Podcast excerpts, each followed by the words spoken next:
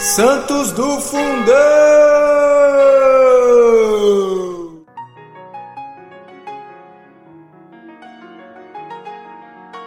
Sejam muito bem-vindos, senhoras e senhores, a mais um episódio do Santos do Fundão. Eu, Marcos Júnior, estou aqui para nossa conversa com Ana Marques, Tati Boni. Muito bem, né, gente? Hoje a gente vai falar de um santo extraordinário. E vocês não têm noção da devoção que ele tem por um santo da igreja. Que é óbvio que eu vou deixar agora no segredo pra gente contar para vocês já já. Hoje o nosso episódio é sobre Santo André Besset. Ou Bessé, aí depende da, da, da, forma que você for traduzir aí no, no Google Tradutor, tá? Mas se você jogar André Besset, né? Santo André Besset, você vai encontrar a história dele, livros dele, então já faça esse convite de antemão, né? Vamos começar ao contrário, convidando você para junto com a gente pesquisando, mais se aprofundando na história dele. E para a gente com começar a nossa conversa aqui de hoje, vamos à biografia de Santo André. Alfred Besset nasceu no dia 9 de agosto de 1845. Embora tivesse uma saúde frágil e escolaridade limitada, foi aceito e ingressou para a congregação da Santa Cruz em 1870 adotando o nome de irmão André. Foi porteiro em uma das escolas da congregação, no Colégio Notre Dame, cumpriu esta função por 40 anos e também fez muitos trabalhos em prol da comunidade local.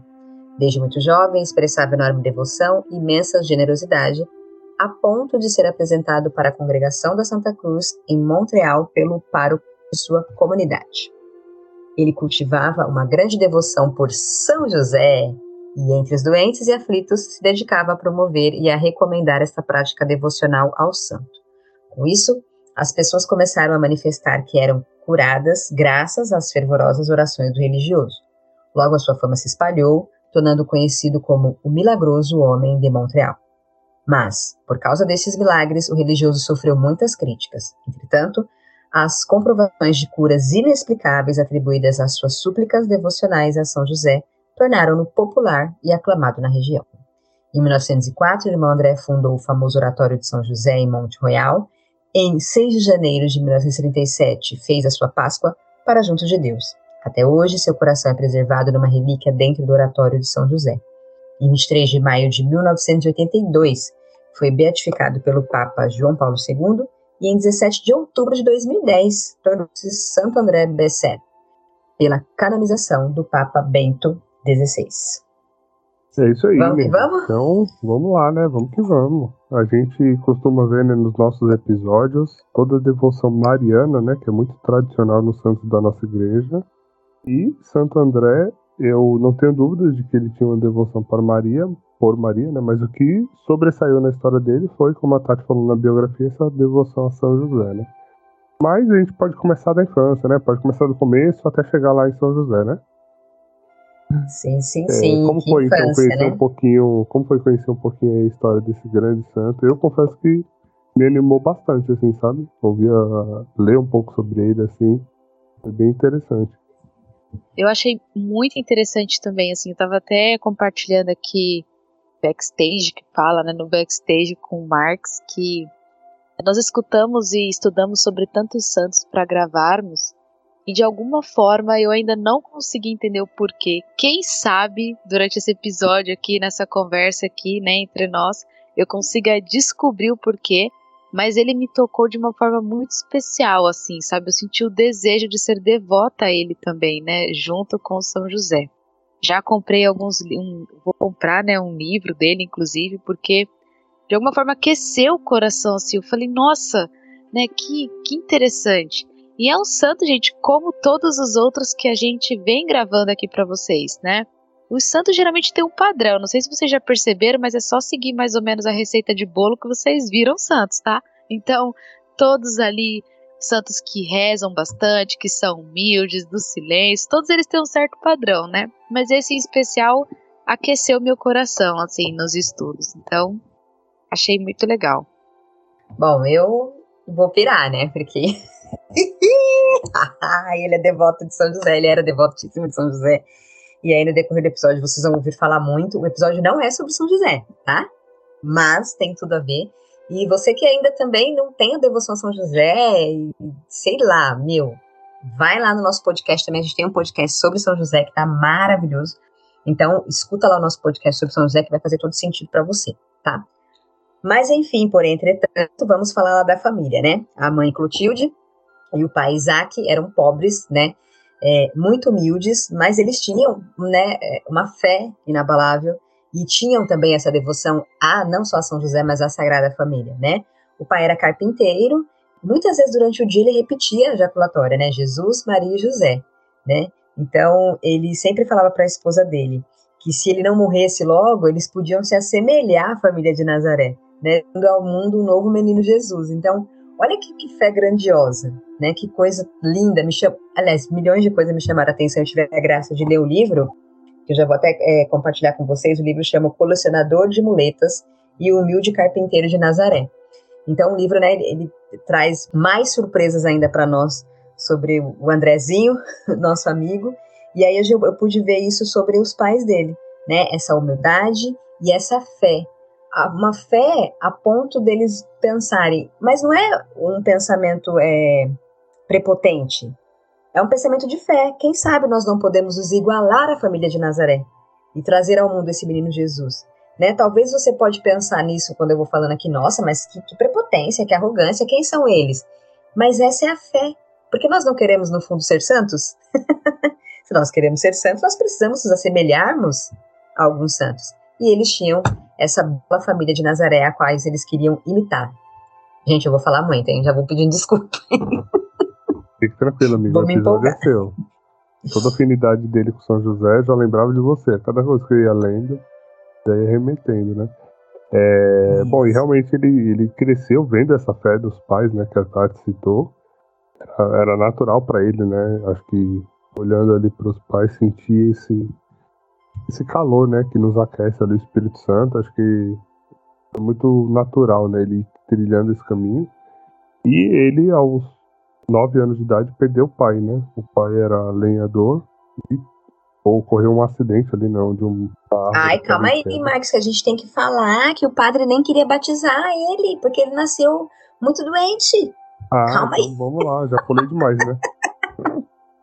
Ela leu o livro, Marcos. Aninha, você viu essa parte? Você viu não, essa amiga, parte? Não, tem isso na internet, não. Não viu? Não, é, então, o que eu então, vi Padre foi Silvestre. Já lev... Os pais já levaram ele para batizar no dia seguinte, isso, não foi? no dia seguinte. Isso. Só que ele tava muito, ele era muito doentinho, o bichinho, né? Sabe assim, raquíticozinho. O padre falou: Meu Deus, eu vou batizar esse menininho, não, porque o bichinho não, não vai vingar. Não, né? mas não faz sentido, gente. Você tem que batizar justamente pro cara morrer antes, pra você morrer e ir pro céu. Não entendi a Sim, do padre, falou então. tudo, Aninha. É, ele era, ele parecia um pinguinho de gente, né? Assim, conforme diz. E, e ele tinha pulmões muito fracos. Mas o padre acreditou que após o batismo ele poderia, né, ter o um milagre e vir a, a, ter uma vida longa aí. E assim o fez, né? Depois do batismo, o menino realmente aí é, começou a se fortalecer um pouquinho mais na sua saúde. Ele tinha problemas de estômago, como nós vamos falar durante todo o episódio aí, tinha uma saúde um pouco debilitada, mas o batismo veio para selar e falar assim, ó, vamos lá, vida longa para ti. Agora Teve, vai, né? 91 anos. 91 anos é vida longa. Né? Acho que o batismo honrou.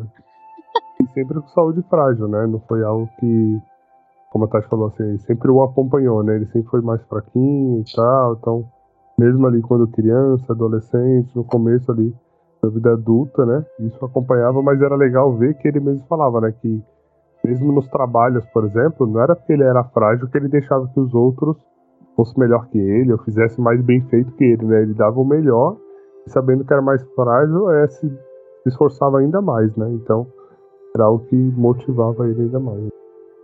Bom, então eu estava ali por volta dos nove anos, né? Quando o pai dele, lenhador, estava trabalhando e aí por um acidente ali uma árvore que eles estavam cortando estava em queda, a árvore caiu sobre o pai dele e foi um acidente fatal, né?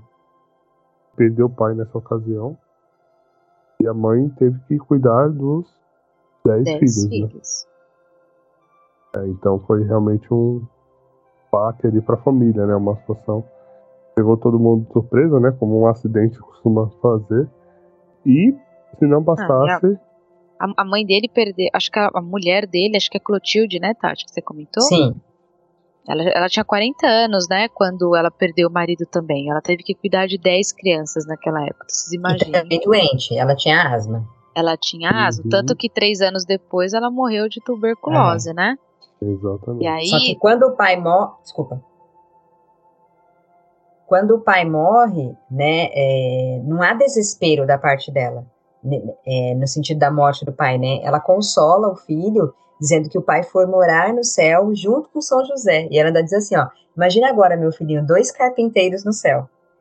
Então ele também passa a entender assim, que era melhor o pai dele estar junto a São José do que estar tá derrubando árvores assassinas, né? Uhum. então ele, ele se consola com isso. Esse é o consolo dele durante anos, anos e anos. Quem sabe daí que não surgiu a devoção dele a São José, né? Começou aí, ele não esqueceu isso. Olha só, tá vendo? Que coisa, né? Olha o que uma mãe fez aí, né? Num consolo sábio, num, num momento difícil, conduz, conseguiu conduzir o filho aqui a um ao que, o que transformou a vida dele o resto da, pelo resto da, da, vida, né?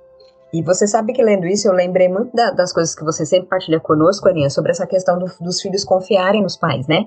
Você sempre fala isso, é, o filho precisa confiar no pai, na mãe, saber que você fala tudo pro bem dele, e aí ele vai ser uma pessoa obediente. Então, daí a gente vê a confiança que ele teve na mãe, né? Quando a mãe diz, bastou ela dizer uma vez, não precisa ficar repetindo várias vezes, né? Bastou ela dizer uma vez que o filho, que o, que o pai estava com São José, para aquilo acalentar mesmo o coração do menino e ele passar a entender que não. Então, a, amém, tá tudo bem. Isso foi melhor mesmo pro meu pai né? Então é, é bom para nós vermos a importância de nós que somos pais e mães termos essa firmeza de mostrar para os nossos filhos que eles precisam e devem confiar em nós. E você que é filho, que ainda não é pai nem mãe, deve, né, confiar nos seus pais.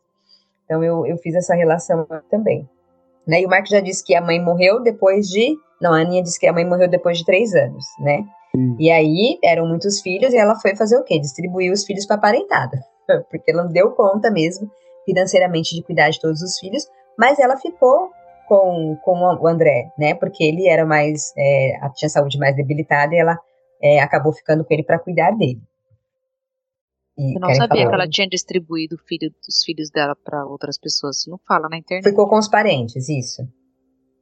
Parentes isso, mas aí depois. Não, parente, parente assim, irmão, não, mas aí isso, no momento ali que ela perdeu o marido, né, que viu que o financeiro não ia dar conta, digamos assim, ela pediu esse apoio e a, e a família ali, os mais próximos ajudaram, mas quando é, o André ali tá, tinha por volta dos 12 anos, né, foi três anos isso. depois da morte do pai, ela também morreu, né, e aí não tinha mais para onde ele ir, ele teve que começar a correr atrás de trabalho e tal, já ali com 12 anos, né. Ele, to todos eles, na verdade, né? É. E no, gente, assim, de novo, né? Acho que eu já comentei isso em alguns outros episódios. Me impressiona, me impressiona crianças naquela, daquela época, né, de anos e anos atrás. Crianças de 12 anos, gente. Faça um paralelo de uma criança de 12 anos que você conhece hoje com criança, com esses santos que nós falamos, né, há, há anos atrás, aqui quase 200 anos atrás. Uma criança de 12 anos, junto com seus irmãos, 10 órfãos, foram procurar emprego. Emprego bateram na porta, foram procurar emprego. Então, crianças que já entendiam a necessidade, né, de ir atrás, de correr atrás, esse, esse, não sei assim, isso é, é para mim me impressiona, né? Então, é, como, como as crianças daquela época eram fortes, crianças que sabiam trabalhar, que sabiam procurar emprego de canto em canto, crianças eu não sei, não sei dizer se eu, não sei se eu posso dizer que são crianças acostumadas ao sofrimento, porque talvez para elas isso não seja sofrimento, né? Tipo, ah, os pais morrerem, eu vou ter que procurar emprego. Talvez era mais a vida acontecendo mesmo, né? Porque elas estavam tão acostumadas a, a ver os, pa, os pais trabalhando duramente, né? E tudo mais, que talvez para ela isso nada, nada mais fosse do que a vida como ela é mesmo. Então, mas crianças forjadas desde pequeno, né? Desde, desde criança, desde novinhos, a, a, virtude da fortaleza, ao de, de, se colocar ao trabalho, né? Não de ficar, ai meu Deus do céu, e agora? Então. Ah, você falou sobre forte. É, ele foi morar com, com, com o tio Timóteo e a, e a tia Maria, quando a mãe dele morreu. E só que ele tinha dores do estômago, viu, Aninha? Muitas dores no estômago e não falava para os tios. Então você falou dessa fortaleza de arrumar emprego, trabalhar tudo e tal, mas você imagina isso unido à dor de estômago que ele tinha, ele não falava. não reclamava. não reclamava. E graças a Deus ele conseguiu emprego como auxiliar de padeiro e ele sentia muito orgulho. Muito orgulho, e ele até comentou assim: que era muito honroso trabalhar como, como operário. Né? Ele não ligava, para ele era honroso. Que era melhor ser um operário simples e humilde do que governar egoisticamente um país. Ah, eu lembrei bem da fase que nós estamos vivendo. e eu falei, olha que lindeza, né, gente? Não é à toa que é santo. Ô, oh, meu pai. E mesmo com muitas dores que ele tinha, ele trabalhava com muita alegria, sempre sentindo ao lado dele a presença de São José. Ai, eu, gente, eu não dou conta. Ai, que lindo. Vocês têm que ficar amigo dele, gente. Vamos, vamos, senão eu, eu, fico, eu vou ler o livro todo aqui. Fica amigo dele, não tem como não aumentar ainda mais o carinho por São José, né? Não tem. Uma admiração. Então, bora seguindo. Então ele foi procurar emprego, começou a trabalhar ali na padaria, né, como Isso. auxiliar, como ajudante, e depois ele foi é, passando, né, por outras profissões, sempre nesse caráter de ajudante, auxiliar, né, então ele trabalhou como ferreiro, sapateiro, cocheiro, né, numa fazenda, funileiro, ele foi buscando é, as oportunidades que apareciam ali, ele ia atrás, né, e e sempre nessa busca ali. Ele chegou a trabalhar até nos Estados Unidos. Você viu isso, Tati? Ele foi para a indústria têxtil. Depois é. ele foi procurar emprego lá também, conseguiu. É. Ele fez um vai e volta aí durante um é. período. Aí trabalhou lá uns dois, três anos, depois voltou, né?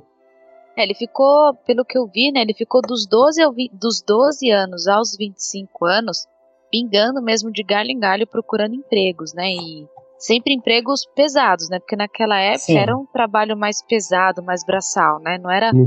como nós temos hoje, né? Que é sentar, home o dia inteiro, home office, numa cadeira, né? Eram trabalhos pesados.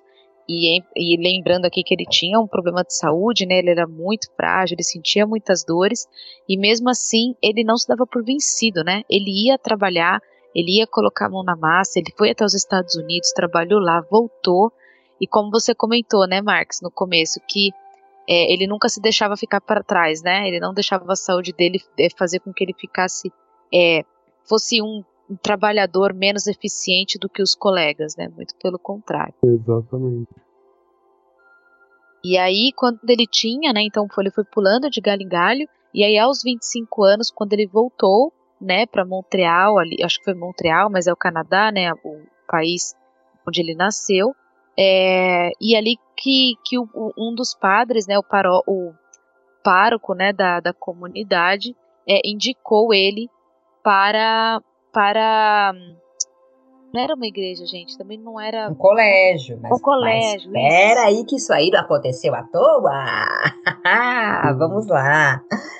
Ele fez a primeira comunhão antes disso tudo, né? A primeira comunhão foi linda, maravilhosa, e ele tinha medo de, depois da primeira comunhão, ele perder a, a intimidade com São José e perguntou pro padre assim: ai, padre, mas eu posso permanecer sempre na presença de São José? Óbvio, óbvio que você pode, né? E aí ele foi nesse vai e vem, e em um certo momento ele se sentia perdido, gente. Ele estava muito perdido, mas ele não saiu da presença de São José. E ele chamava São José de pai, e teve um dia que ele perguntou, né? E eu vou ler para vocês aqui rapidinho é, que ele perguntou assim: o que, que devo fazer? Ele estava perdido. Aí, ó, certa noite, sonhou o seguinte. Eu lembro até de Santa Faustina que perguntava para Jesus, Jesus respondia assim, na lata, né? ele perguntou, ele teve esse sonho. Viu São José diante dele. Aproveitou para pedir um conselho. Querido pai José, para onde devo me dirigir na vida? Essa pergunta voltava sempre ao jovem operário. Sentia profundamente em si a situação de peregrino, mas faltava-lhe a direção da meta. Até agora está apenas peregrinando, migrando, trabalhando como boia fria. São José sorri para seu jovem amigo e aponta em uma direção, lá no horizonte. Surge um enorme casarão de pedra e ele diz delicadamente: lá. E o pai adotivo novamente se tornou invisível. Né? Que no livro relata que o pai era invisível, que ele só sentia a presença de São José. Então, quando a Aninha fala assim, que o padre indicou ele para esse aqui no Ele Fala Esse Casarão, é esse colégio. Então, quando o padre o indica, né, ele já tinha tido esse sonho aqui. Que aí a indicação vem a confirmação que lá era o lugar dele. Pá, pá, pá. 1800. Deixa eu só fazer um é... cálculo aqui. E você vai escutando tudo isso aqui e já vai pedindo a graça de ser amigo de São José, porque você vai ver tudo que esse homem simples e humilde consegue através, dessa amizade que ele tem com São José. Bora lá. É isso aí. Já pega tipo o gancho lá de Santa Teresa d'Ávila, né? Que fala que São José nunca negou nada para ela, né? Tudo que ela pediu, ele concedeu. E claro que, como a gente já falou, né? Ela não pedia qualquer coisa toda hora tal. Ela sabia pedir no momento certo, né? Mas vamos lá. Ah, eu tenho, eu posso dizer também que eu, eu nunca pedi nada para São José que eu não fui atendida, não, hein, gente? Nem eu. Aí, ó. Nem eu. Teve coisa que demorou uns cinco aninhos. Mas eu fui atendida. É isso aí, é no tempo dele, né? É. Preciso pedir mais pra São José. Bom, já sabe e foi. Eu aprendi. Então, pode seguir, pode seguir.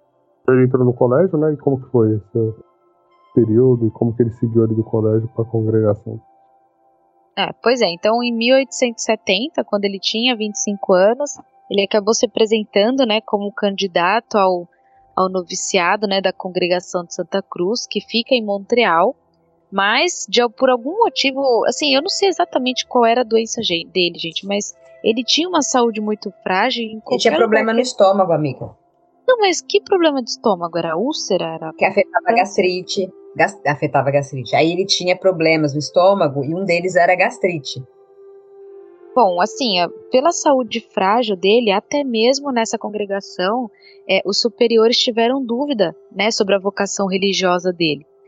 Me incomodou, né? Por que uma saúde frágil de alguém vai ditar a vocação religiosa de outra?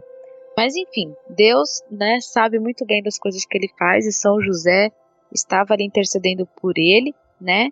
E ele acabou, finalmente, né? Ele foi aceito. E aí, quando ele foi aceito, ele recebeu o nome de André, irmão André. Né, ele sai de Alfred e vai para André. E aí ele ficou responsável, gente. A função dele foi ser porteiro.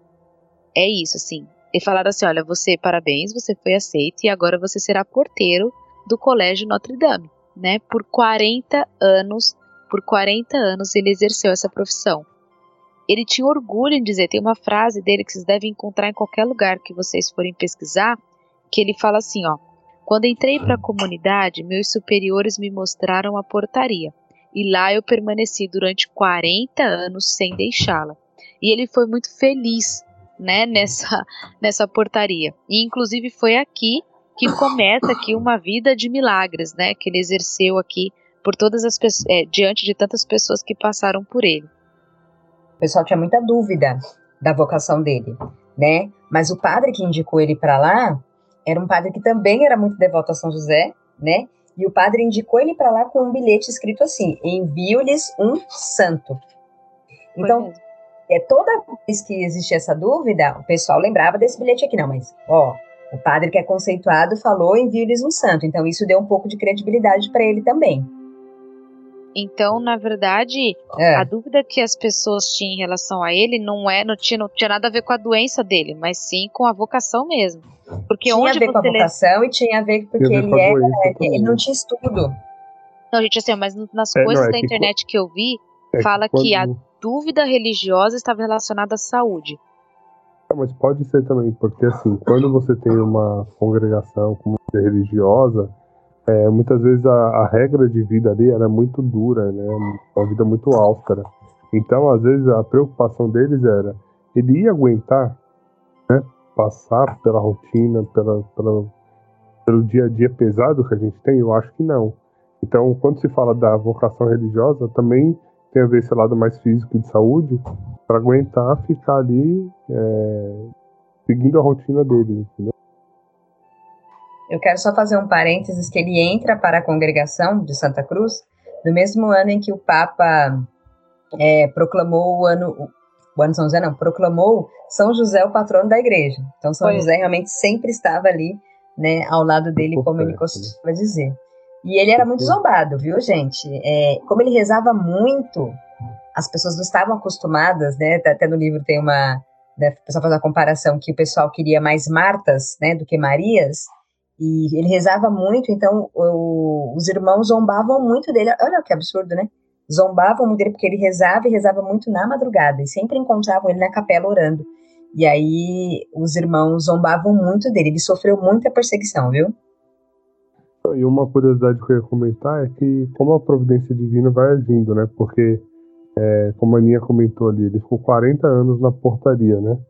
Você pensa assim, poxa, dentro do mosteiro, talvez a portaria seja um dos serviços mais simples, mais humildes que tem, né? Você abrir o portão, fechar o portão na hora certa e acolher as pessoas que estão chegando ali, que estão passando, né?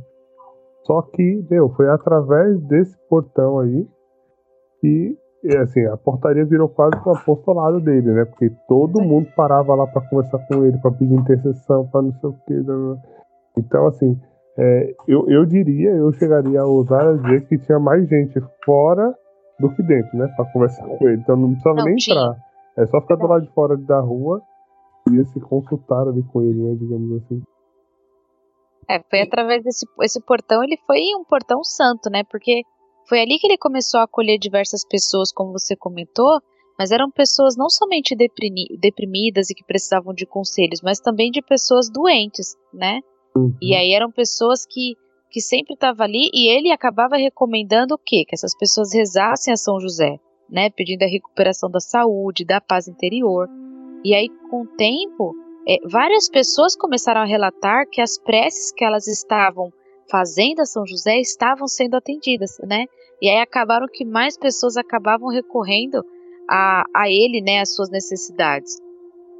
E sobre a perseguição ainda um pouquinho, gente, é, ele não conseguiu realizar os primeiros votos. E aí volta naquilo que nós estávamos conversando, que olha o motivo que falaram que ele não ia conseguir realizar os primeiros votos, que era saúde insuficiente. O livro relata realmente isso, viu, Aninha? Saúde insuficiente. Então ele continua como noviço, né, nessa época ali, e estava com medo de ser despedido. E aí ele vai conversar com o bispo, só que o bispo era muito devoto de São José também. E aí o bispo fala para ele assim: Fica tranquilo, meu filho, eu cuidarei de você e você emitirá os votos religiosos. E aí, ele, com a graça de Deus, a intercessão de São José, ele consegue emitir esses votos. E aí eu vou ler um trechinho do livro que ele diz assim: São José é forte. Posso confiar cegamente nele. Se Maria e Jesus confiaram nele, por que não posso eu também confiar cegamente em sua poderosa intercessão? Confiando nele, sou mais agradável a Maria. Ó, você deixar a Maria de lado, gente, tá tudo ali junto misturado, tá? Confiando nele, sou mais agradável a Maria, sua esposa, e a Jesus, seu filho adotivo. Então, se até aqui você estava pensando assim, nossa, mas ele glorifica muito São José, ele fala muito de São José, e Maria, ele está colocando São José acima de Jesus? Não, gente. Tá tudo junto e misturado, tá tudo interligado. Ele entende que ele, sendo esse devoto a São José, ele agrada Maria e agrada Jesus também, né? E aí, numa dessas perseguições na, na congregação, teve um co-irmão lá que uma vez trancou a porta que ele, onde ele rezava lá à noite, a porta da capela, e levou a chave embora, né? Só que aí o que acontece? O irmão André vai lá e abre a porta, gente. Vocês entenderam o que aconteceu? Vou repetir. O co-irmão foi lá, trancou a porta e levou a chave. O irmãozinho André foi lá na madrugada orar e simplesmente abriu a porta, como se ela não estivesse trancada. Aí o co-irmão falou assim: não, eu não vou mexer com isso aí mais, não. É, quieto, né? Deixa quieto. O José estava cuidando dele. Então, e aí acho que agora me ocorreu também, né, Tati, que talvez aí todos esses milagres, essas curas que a gente falou que o povo vinha ali na portaria pedir para ele, é, talvez está linkado aí com o nome do título, né, do livro que você leu, porque título é o colecionador de muletas, né? Eu fico até pensando Sim. das pessoas chegando lá na portaria com muletas, né? Com o apoio de alguém. Ele intercede, né? Pela pessoa, através de São José, pedindo para que São José cure a pessoa. E a pessoa sair dali curada e não precisa mais das muletas, né? Eu... Isso, aí deixava as muletas lá. Por isso que é, é o colecionador de muletas, que as pessoas deixavam. E a cura dele, gente, era uma cura assim, sabe? Eu fiquei pensando, gente, um negócio na simplicidade. Sabe, assim, é, ele, não, ele era muito humilde, a preocupação única dele era, era anunciar a grandeza de São José. A pessoa chegava lá e falava assim, ah, tô com uma dor no joelho. É, teve um, um, homem que chegou lá e né, falou: Ah, eu não vou conseguir participar da festa de São José, que é dia 19 e tal, tô com dor no joelho. Ele falava só assim: Ó, vai sim. Aí a pessoa levantava e ia embora. Ou tipo assim, vamos fazer uma novena. No caso desse rapaz que, não, que tava com medo que não conseguia participar da festa, ele falou: vamos fazer uma novena de São José. E aí fez a novena e o homem participou e o homem ficava curado. Então não era. Até a cura dele, eu, eu não estou conseguindo expressar em palavras, me ajudem. Não, era uma é cura assim. Isso. Não era do tipo assim. Era de um jeito. De rezar e fazer alvoroço e falar, vá, você vai estar curado. Abrir, né? Não, não era assim. Era, era muito... tipo assim, quem disse que não, meu filho? Vai em Isso. paz. E o cara tá aí andando. E o cara né? Isso. Ô, gente, ó, se você que tá ouvindo esse podcast não entendeu ainda, os, esse, é, o irmão André, ele tinha o dom da cura, tá? Esse era o principal milagre dele aqui. Ele colecionou milhões de curas em diversas pessoas, não somente as deprimidas, mas as pessoas que teve até um cara, né, que que sofreu um acidente, ficou com o rosto todo queimado, quase perdeu a visão, tal. E a pessoa chegou lá perto dele, gente, ele não fez alvoroço nenhum. Na simplicidade mesmo, ó, pinga essa gotinha aqui, né, de, de, de, uma vela, acho que de São José, de, eu não me lembro direito, reze tal coisa e tudo mais, e pronto. No dia seguinte, o rosto da pessoa estava todo maravilhoso. É, e o que, é, o que eu achei muito, gente, muito sábio dele, e eu não sei se as pessoas tinham se tocado disso na época, né? Mas é que ele não chegava somente, a pessoa chegava lá e falava assim, ó, ai, meu dedo tá doendo, me cura. Ele ia lá e curava. Aí ele falava assim, ó, você tem fé? Aí a pessoa, tenho. Ele falou assim: ah, então você vai lá, se confessa, comunga, faz uma novena, depois você volta aqui. Então, ele meio que ainda tem, não só curava a pessoa ali embora, mas ele de alguma forma tentava catequizar ou trazer a pessoa para dentro da igreja, né? Do tipo, ó, então você vai lá, você se confessa, aí você comunga, aí depois você vem aqui que tá tudo certo. Ele ainda tentava fazer a pessoa passar por dentro, né? Eu achei muito, muito sábio dele também. E eu acho que é por conta, já emendando aqui, que ele que ele falava assim, é, eu acho que ele, ele, ele fala, eu, eu acho que ele fazia isso porque ele se incomodava um pouco de tantas pessoas irem até ele pedir milagres de cura, só que é, ao invés de pedir outras coisas, né? Por exemplo, é, a virtude da humildade, como ele mesmo falou, então a virtude da fé, né? Então, ele, ele relatou isso. Se vocês procurarem e estudarem um pouco mais sobre ele, vocês vão ver. Ele fala assim, gente, é muito interessante, né? Que muitas pessoas vêm até mim pedindo uma cura, mas nenhuma, ou talvez poucas, vêm me pedir aqui a virtude da humildade ou, ou é, para passar a ter fé, que é mais importante do que a própria cura, né? Então, de alguma forma, eu acredito que isso esteja relacionado com essa outra parte de, ao invés dele ir lá e dar somente a cura, ele fazer com que a pessoa vá pelo menos se confessar, fazer uma novena, né? Mas vai buscar por onde ter o milagre. E ele até falava, né, que quando a pessoa está doente, você que começar tratando pela alma, né? Boa. Então, por isso que ele sempre insistia da pessoa estar tá confessada, em estado de graça, participar do sacramento, né, comungando e tal, para que ela pudesse fortalecer a alma, que consequentemente também, né, isso iria refletir no corpo, né. Legal mesmo essa visão dele. E essa fé dele grandiosa, né, é óbvio que eu não tenho dúvidas que os grandes milagres que ele fez é, foi porque ele era uma pessoa muito humilde, então né, Jesus realmente usava ele, né, que a humildade é, é tudo, mas porque ele tinha muita convicção que Jesus jamais deixaria de obedecer o seu pai. então, se São José pedisse, né, Jesus ia conceder sim a graça. Então, essa fé grandiosa que ele tinha, acredito que fazia ele curar tantas pessoas. Exato. Nessa altura do campeonato, os professores do colégio já tinham raiva dele, porque vivia cheio de gente lá na porta, os professores tudo, né, ai, tudo fresquinho, o colégio era meio elitizado, estavam achando já que o colégio estava parecendo, ia virar um albergue de tanta gente, né. Mas ele não se importava, né, continuava a realizar as curas, continuava a realizar ali os, os grandes milagres, na sua humildade, na sua simplicidade, e ele falava que ele não sabia rezar, ele só sabia conversar com Deus, e aquilo para ele era muito agradável.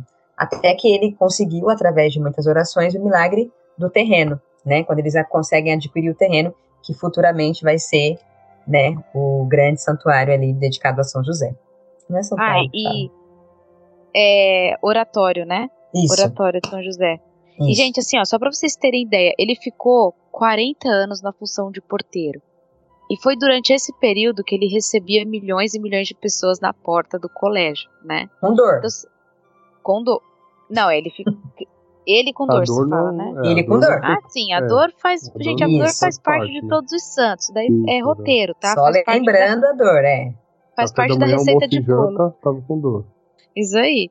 Só que você imagina que assim, ó, foi dos 25 ao ano, 25 anos mais ou menos, que foi quando ele entrou e sei lá quanto tempo demorou para ele ser aceito, mas dos 25 mais ou menos até os 65 anos ele ficou como porteiro. E o porteiro ele fica em pé, né, só lembrando. Lógico que não, ele não só ficava na portaria, ele também limpava o chão, ele tinha outras tarefas, mas a função dele principal era ser porteiro. E aí era tanta gente, mas tanta gente mesmo pedindo cura e tudo mais, que ele teve. E a, a Tati até comentou, né? As pessoas do colégio começaram a ficar um pouco incomodadas, que ele meio que saiu da porta do colégio, atravessou a rua e foi fazer a cura dessas pessoas no ponto de ônibus que ficava em frente ao colégio, né? Então ele, ele transferiu né, as atividades apostólicas dele de cura para essa estação de ônibus que ficava em frente a esse colégio. E aí o arcebispo ficou sabendo e perguntou para o superior dele se perguntou do tipo assim, olha, se a gente obrigasse o irmão André a parar de fazer esses milagres, o que que aconteceria? Porque o arcebispo estava preocupado, né, com essa multidão de gentes ali aos arredores recebendo cura, né? E aí o pessoal falou assim pro arcebispo, olha, se você quiser que ele pare, ele obedeceria a você cegamente. E aí o arcebispo falou assim: não, então, gente, deixa ele lá, né? Se é obra de Deus, vai florescer, se não, vai desmoronar. Então, o arcebispo, ele mostrou ali a preocupação que ele deveria ter de fato, né, com, com aquilo tudo, mas ele também foi muito sábio, né, no sentido de: olha, se for de Deus, vai florescer, se não, vai acabar desmoronando. Então, deixa estar. E é incrível essa perseguição, né, gente? Porque é, tem que ser santo mesmo, porque esse santo sempre sofre essas perseguições de pessoas que acham que, ah, é um charlatão, É. ah, tá inventando, ah, é um falso profeta, ah, essas coisas, né? Enfim, mas ele continuava, e aí, né, por- nessa época que a Aninha tá- acabou de relatar, ele já tá com 60 anos, né? É, é, ele fica como porteiro até os 61, se eu não me engano, até os 75, né? Só que isso que você comentou de dele conseguir o terreno, né, de erguer a primeira capela, foi quando ele tinha os 59 anos. Então, olha a idade avançada dele Sim. já, né? E ele conseguiu criar essa capela. Conseguiu. E aí, quando ele consegue, é com 60 ele fica bem doente. Ele entende que não há como ser discípulo sem abraçar a cruz, né? Então tem uma frase até que eu negritei aqui que fala assim: não dá para seguir Jesus dançando, enquanto o mestre cai sob o peso da cruz. Nossa! Bom, gente, então, como as meninas falaram aqui, né, ele é com muito esforço ali, né, com a ajuda de amigos. Acho que a gente não comentou, mas ele também cortava o cabelo das crianças lá no colégio, né, e recebia um trocadinho por isso e tal. 5 centavos. Cinco centavos era dinheiro naquela época, né? Era. E aí, então, ele juntou, né, essa- essas- esses amigos, esses dinheirinho que tinha, fizeram esse oratório que as meninas comentaram aqui em 1904. Mas, logo, logo, né, tipo, sei lá, no dia seguinte, ele já viu que tava pequeno, né? Aí como que foi, Aninha, os próximos passos desse oratório?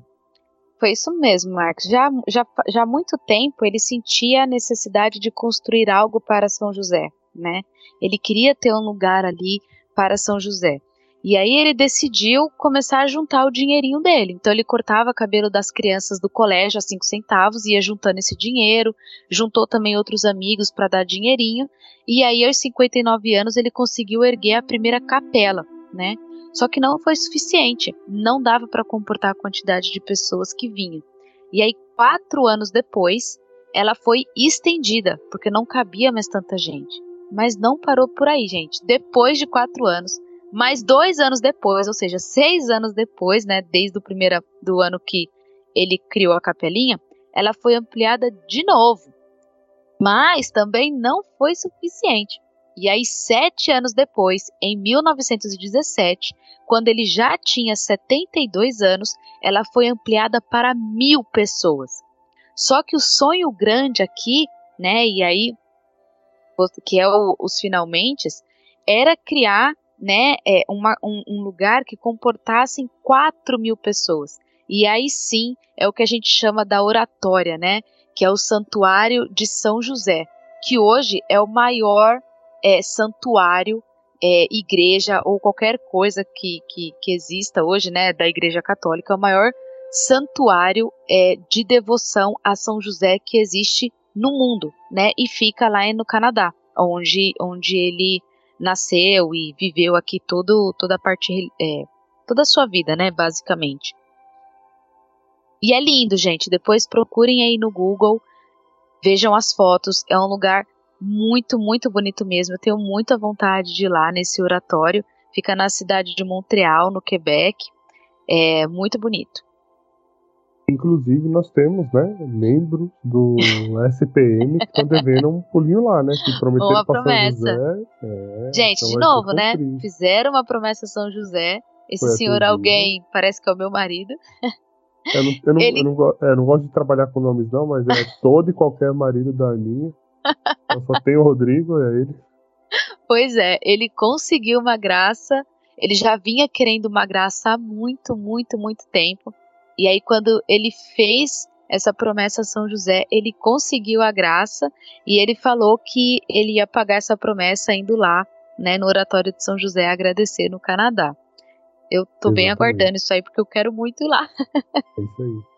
E um episódio engraçado até que me chamou a atenção aqui na construção da igreja, né, nessas ampliações e principalmente na última etapa aí que foi construir o, o oratório maior, que é o que se tem hoje, é, a gente sabe aí pela história, né, a crise econômica que abalou o mundo todo, especialmente ali o hemisfério norte, né, que foi em 19, 1929, e não foi diferente lá na congregação dele. Então eles paralisaram a obra porque não tinha mais dinheiro para continuar, né? E aí teve um momento lá que eles começaram a se perguntar se valeria a pena seguir Nossa, com essa obra ou não, né? Se já não abandonava, deixava do jeito que estava, enfim. E aí eles chamaram o irmão André para dar a opinião dele também, né? Quais eram as palavras dele ali é, sobre essa questão de e aí, a gente vai ou não vai, né? Segue ou não segue, porque não tem dinheiro. Então ele falou, né, pro pessoal lá da congregação, falou, ó, pessoal, esse aqui não é o meu trabalho, esse é o trabalho de São José. Então, o que, que vocês têm que fazer? Pega uma estátua de São José e coloca ela bem no meio da construção. Se ele quiser uma cobertura na cabeça dele, ele vai cuidar disso. Ele vai dar jeito e vai mandar o dinheiro que vocês precisam para terminar a obra, né? E não é que foi o que aconteceu? Dois meses depois, o dinheiro estava lá, todo bonitinho, vamos retomar a obra para finalizar a igreja. E realmente, gente, assim, ela é linda. Um dos sites que eu vou colocar no post do episódio tem uma foto de frente dela, assim. Tem aquelas fotos, sabe, para ser tipo é, proteção de tela do computador, do celular e tal, de tão bonito que é. Uma igreja realmente muito linda. Uma pena que ele não chegou a ver, né, Marcos, a finalização da, do, do oratório mesmo, depois concluído, ele acabou morrendo antes, né? Exato. Mas nossa, ela, ela é muito, muito bonita. Tô procurando uma frase. Isso aí é pra gente ver, né, Aninha? Que a gente às vezes reza, reza, reza por uma coisa e às vezes a gente não vai ver essa coisa aqui, né? Em vida. Pois é. Mas nós é. precisamos é. acreditar. A gente vê lá do céu, né? Sim. Camarote. Com a graça de Deus. Então, a gente não vê a mesma aqui em vida, né? Mas vamos ver do céu, como o Marx falou. E o irmão André, ele continuava, né? Ele não tinha escrito belos tratados de espiritualidade, não possuía muito estudo, era uma pessoa simples, né? Um homem do povo. Ele se alimentava da devoção, é, de, da devoção à Virgem Maria, da Via Sacra, do Santo Rosário, a leitura da vida do santo, né? A devoção entranhada mesmo ali a São José, né? E o inseparável é, Jesus e Maria. E ele repetia sempre, como nós dissemos lá no início, né, a jaculatória, Jesus, Maria e José.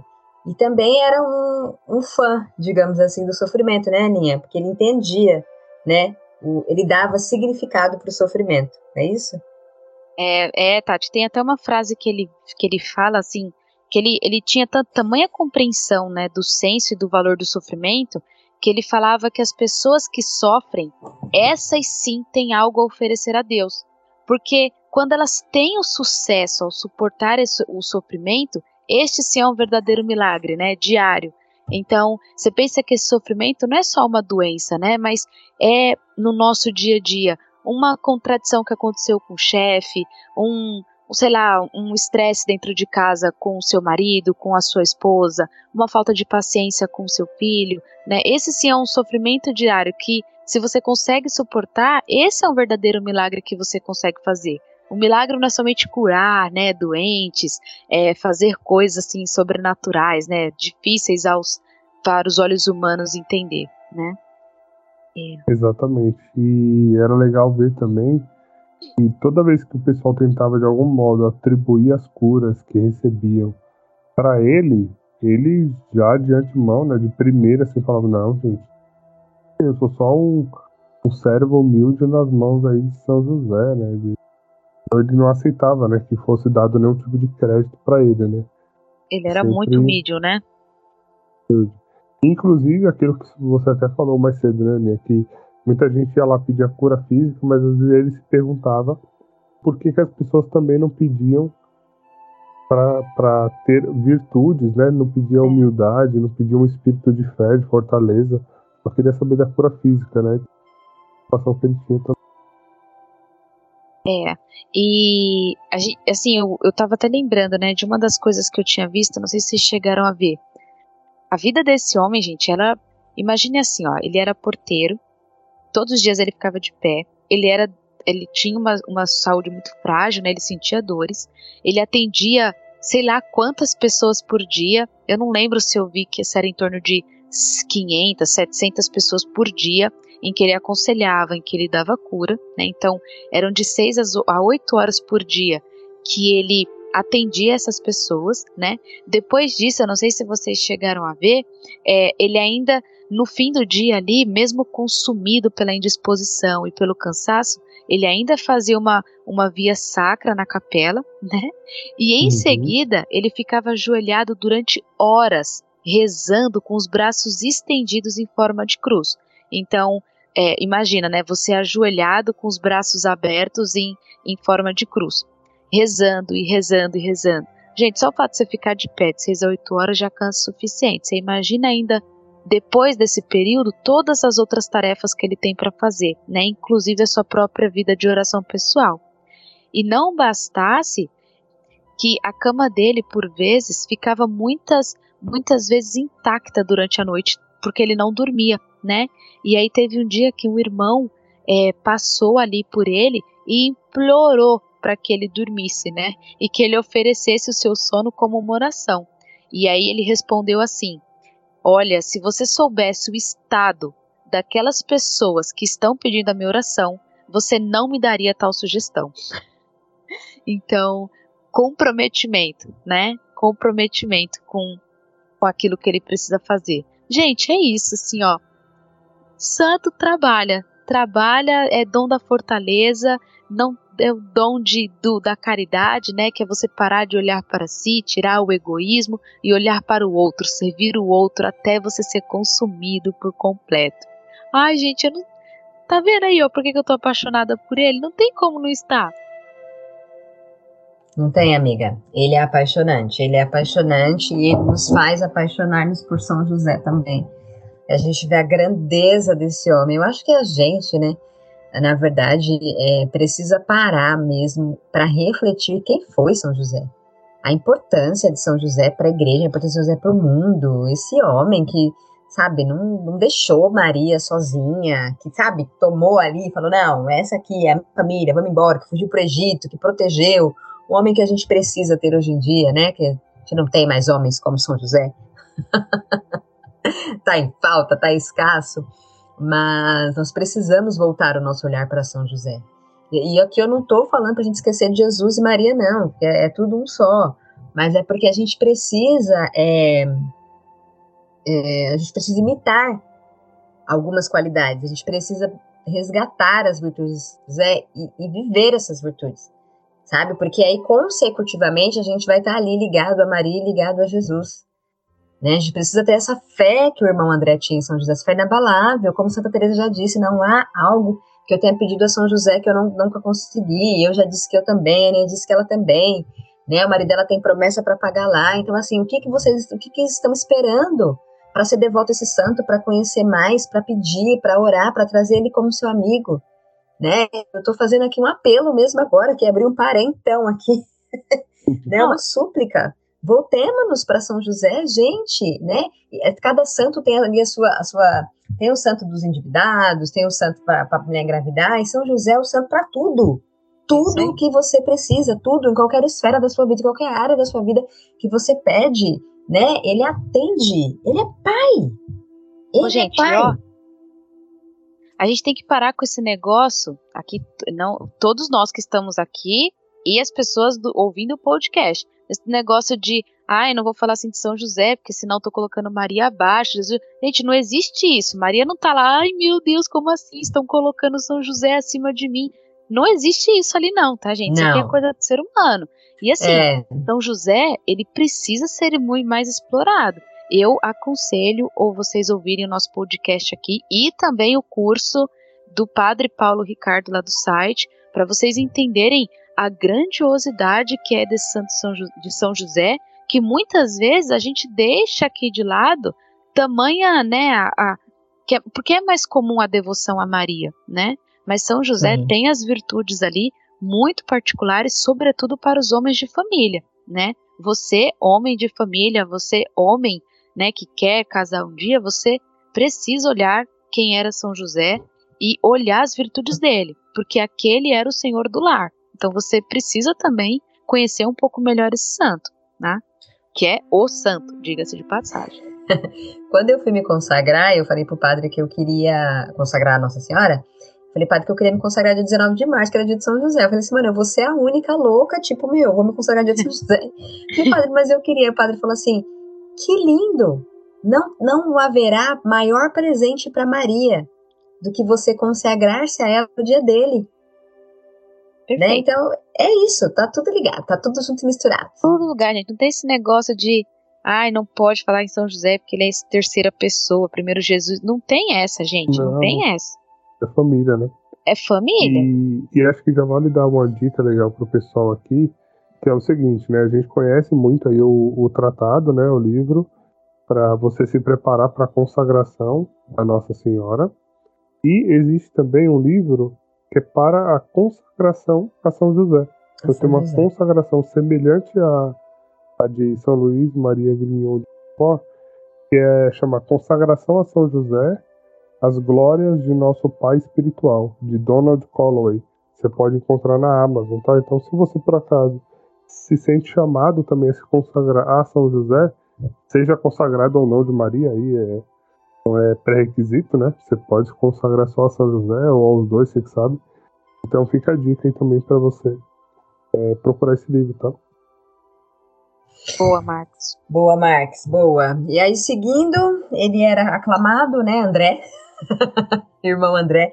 E em algumas. é, certa vez ele viajou para algumas outras cidades, e aí, quando ele voltou, ele falou assim pro, pro, pro bispo: Nossa, é incrível, porque no dia que eu cheguei lá, tava tendo uma festa. Tal cidade que eu fui, no dia que eu cheguei, tava tendo uma festa. E ele não entendia que era para ele a festa. Ele era tão humilde, gente, tão humilde, que ele não se dava conta que a festa era para ele, que as pessoas estavam aclamando ele, né? Então ele seguia sempre nessa grande humildade e nessa altura do campeonato ele já está beirando aí uns 80 anos e continua é, fazendo os grandes milagres, pequenos milagres, sempre na sua humildade, na sua simplicidade. E a gente pode ir partindo já para Para a morte. para quando ele vai caindo, né? E finalizar. Tá, posso puxar aqui? Pode, por favor, manda. Tá. E aí, lá já beirando os 80 anos, partindo aí para os 90, eu vou narrar para vocês aqui, porque eu achei muito interessante essa parte do livro. Durante o dia 5 de janeiro, nota-se grande agitação por parte do enfermo. Os presentes silenciam. Penalizados, o irmão André está sofrendo em companhia de seu irmão Jesus, a quem sempre meditou na via sacra. Como que saindo de um prolongado torpor, o enfermo geme. Como sofro, Deus, como sofro. Foi a última frase audível. O irmão André assemelhava-se a Jesus, que nos últimos instantes da cruz exclamou: Tenho sede. Então, ele estava ali já sentindo, né, mesmo que estavam estava chegando a hora ali de, de partir, e ele assemelhava-se a Jesus crucificado, como a Aninha falou, a quem tanto meditava e a via sacra, né? E eu tenho certeza que todo cristão, para quem deseja mesmo a santidade, deseja estar no céu, a gente entende quando essa hora chega, né? E como a e Aninha espera disse, por ela, né? e espera Todo por ela. espera pela morte, gente. Ah, Tati, e aí, além dele ter falado essa frase, né, que ele, ele estava sofrendo tanto e ele clama ali por Deus, é, ele ainda, é, eu tava, nos estudos que eu vi, ele, a última frase dele ali parece que foi eis o grão, né, e aí ele estava se referindo aqui ao Evangelho de João 12, versículo 24, que diz assim, se o, se o grão de trigo não cai na terra e não morre, fica sozinho, mas se morre, produz muito fruto. Então é como se ele estivesse falando assim: olha, Senhor, eis aqui o grão, né? Para que ele pudesse morrer esse grão, para que ele pudesse produzir muito fruto, né? Ai, que E- lindo. Ai, gente, é lindo. É um santo que passou a vida inteira falando dos outros a Deus e de Deus aos outros, né? É impressionante. Exatamente. Bom, gente, então, é, acho que vamos nos encaminhando aqui, né, é, para o final desse episódio. Passamos aí os principais pontos que marcou ao conhecer Santo André. É um santo com uma devoção belíssima São José, né, que essa devoção gerou inúmeros frutos aí, né, fechando com essa passagem aqui de eis o grão, né, o grão caiu em terra fértil, cresceu e deu muitos frutos. É, foram todos os milagres. E foi. é, olha só, a pessoa construiu a maior igreja do mundo dedicada a São José. Não é pouca coisa, né? Não é pouca coisa. Só E assim, isso, não sabe? foi novo, não. Foi idoso já, hein? Exato. exato. Então vale muito a pena conhecer realmente a obra, ser amigo, devoto também desse grande santo. E pra gente se encaminhar aqui pro final, eu quero perguntar pra vocês, então. Ai, não, peraí, eu quero falar da Não, morte. peraí, Marcos, tem que falar da, da morte e da canonização. É, Você não Peraí, da vai. não? eu vou falar da morte aqui, Tá, fala. rapidinho. Que ele morreu no dia XPT. Isso. E aí, gente, pra fechar, né? é, essa devoção toda, ele morre no dia 6 de janeiro de 1937, uma quarta-feira, que é o dia dedicado a São José, né? E Com aí, 92 anos. com 92 anos, né? Então morre um dos maiores apóstolos de São José. No livro fala muito a palavra um taumaturgo, né? Que é pessoas Hum. que, que, que fazem muitos milagres, né? Então ele operava milagres espantosos, né? E ele, é- o corpo dele é exposto, né? Quase uma semana, é levado em triunfo pela cidade. Sabe quando a seleção ganha, gente, a Copa do Mundo e vem e faz aquela volta na cidade? O corpo dele foi isso, tá? É, então, assim, no livro até fala mesmo que compara-se a uma volta olímpica, né? Todo mundo ali aclamando, todo mundo querendo dar o último adeus, né? E em seu jazigo, né, é, estavam as palavras pobre, servo e humilde, né? E bonito no livro, até me emocionei, que fala assim, né? Um colecionador de muletas em vida e depois da morte. Porque mesmo depois que ele morreu, muitas pessoas subiam com suas muletas e as deixavam lá, que iam pedir a intercessão do irmão André e conseguiam as suas graças, então subiam com as muletas e desciam é, sem elas, deixando-as lá, voltando com o seu milagre, né, com a sua fé e gratos a Deus, a São José e ao irmão André. É, Nossa, arrepiou aqui, hein, Tati? Eu vi também que os jornais publicaram que muito mais de um milhão de pessoas participaram do velório e do enterro dele, gente. Então, você imagina assim, o tanto de pessoas que ele não curou durante 40 anos na portaria, né? Recebendo ali, sei lá, mil pessoas por dia. É muita gente, né? E convido aí vocês também, né? O corpo dele descansa até hoje num túmulo bem simples, lá no oratório, né? Que fica em Monte Real, que acho que é Montreal, se eu não me engano. E ele foi declarado, né, venerável em 1978 e em, em 23 de maio de 1982 ele foi beatificado pelo Papa João Paulo II, né? Só que ele só foi canonizado e reconhecido como o primeiro santo oficial da Congregação de Santa Cruz em 2010, né? Pouco mais aí de 10 anos atrás. Ô, Pelo gente, eu não sei porque demorou tanto, né? Porque É. ele em vida, ele em vida, já, já chegavam ali é, cerca de 600 mil cartas em agradecimento a ele. E inúmeros milagres, né? Meu Deus, gente, esse- nossa, assim, não, é impressionante, é impressionante. É. Gente, desculpa a nossa euforia, mas é porque. Nós ficamos muito impactados mesmo com essa história. Pega o livro para ler, abre um site para ler, que você vai ver que realmente pode ler a história dele ali, mesmo já tendo ouvido aqui o que você ouviu. É muito louco, assim, você se anima demais, né? Bom, gente, é isso aí, né? Então, um santo realmente que é, nos convida aí a ser devoto de São José, né? Um, um santo que, se você for pegar o livro para ler ou abrir um site aí sobre a vida dele, você vai entender por que dessa nossa empolgação toda aqui, né? Que realmente nos anima, sabe? A ser devoto de São José, a seguir é, os passos dele também, né? E para a gente se encaminhar aqui para o final, eu quero perguntar para vocês, né? O que nós aprendemos com Santo André Besset? Cara. eu queria resumir em uma palavra o que eu aprendi, mas acho que, que foi tanta coisa, sabe? Quando ele fala assim que ele prefere ser um operário ao invés de governar, né, assim, desmedidamente um país, uma cidade, enfim.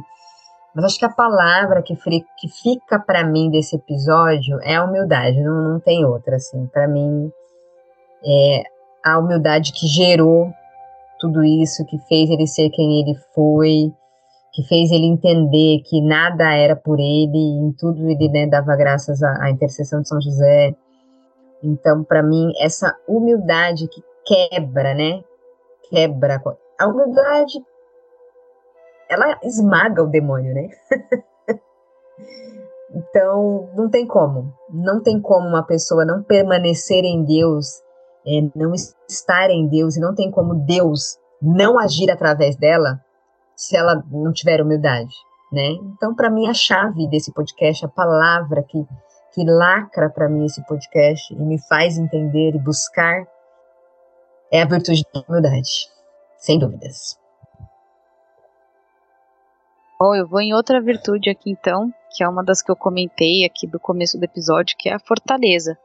É uma criança que nasceu e já achavam que ela ia morrer no dia seguinte, de tão frágil que é.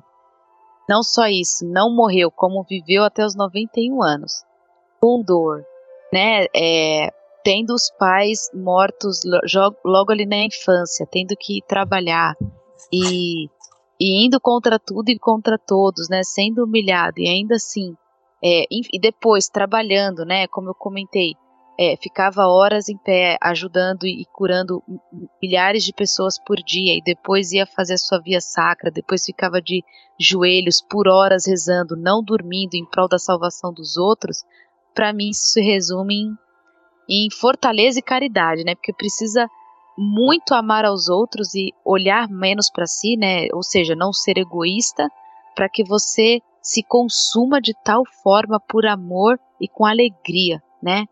Onde eu li aqui mostra que ele era uma pessoa muito alegre, né? De sorriso, muito tranquilo. Então, gente, não é fácil não. Passar por tudo isso e ainda não murmurar para ninguém. Ô, Marcos, eu posso falar mais uma coisa rapidinho? Pode, você tem. Ai, gente, desculpa. É, que eu aprendi também sobre a minha maternidade.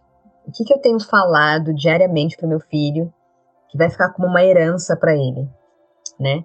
Porque ele se tornou órfão, mas ele adotou São José. São José também foi pai, pai adotivo dele.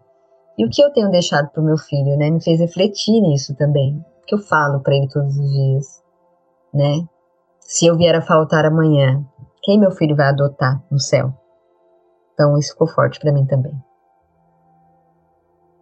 Vai estar aprendizado aí também, pegando o gancho da mãe dele, né? Como ela lidou com ele ali no, na infância.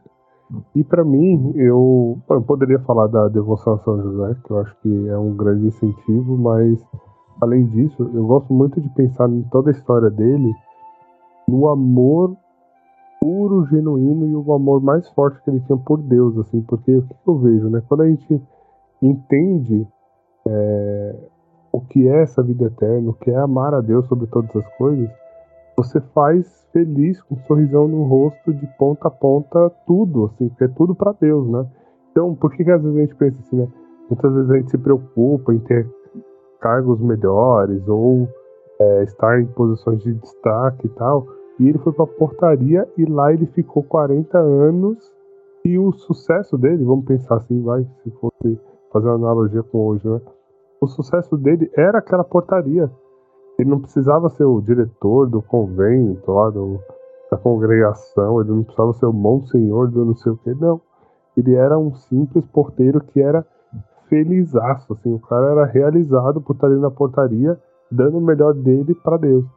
Então eu gosto muito de pensar nesse amor a Deus que a gente tem que ter de verdade, assim, que, que parece clichê, né? Falam, é, mas isso não é o básico que todo mundo tem que ter? É, mas às vezes a gente tem que escutar o óbvio de vez em quando, pra dar uma chacoalhada e tomar rumo no, na vida de, de oração, na vida de santidade, porque é muito fácil a gente se acomodar e esquecer dessas coisas que parecem ser óbvias, né? É, e também me chama a atenção todo o esforço que ele fazia, ainda mais tendo essa saúde frágil e tudo mais, para ser sempre o melhor naquilo que ele fazia, né?